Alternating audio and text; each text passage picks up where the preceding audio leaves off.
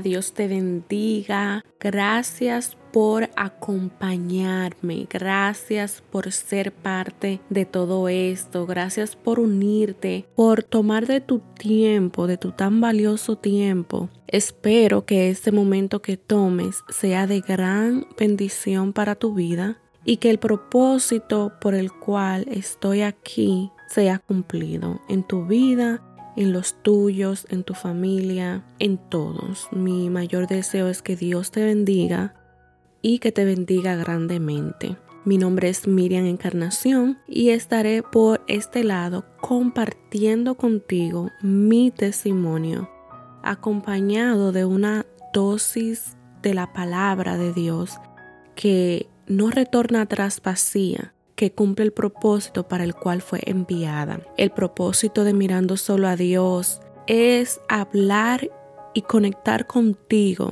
tú que has tomado la decisión de cambiar, tú que has tomado la decisión de que tu vida tome otro rumbo, tú que has tomado la decisión radicalmente de ver algo diferente, de, ver la mano de Dios obrando a favor tuyo pero que no solamente te quedaste en la decisión, sino que también te comprometiste con lo que has decidido hacer y estás dispuesto a poner todo de tu parte para que esa transformación se convierta en una realidad.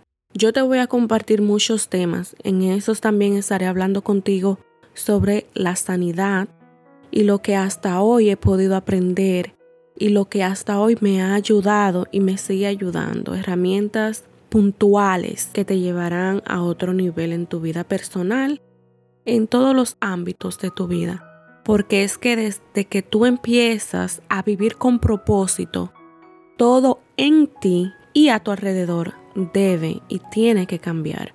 Una vez que tú enfocas tu mirada en Dios y te olvidas de vivir para los hombres, de buscar su aprobación, de buscar que te entiendan, de buscar atención y más bien te enfocas en cumplir ese propósito para el cual tú fuiste creada o creado, todo tiene que cambiar en realidad. Todo tiene que empezar a tomar el orden correcto. Es más que un honor empezar a compartir contigo. Espero que cada miércoles te des cita conmigo y me puedas escuchar. Nos veremos en la próxima.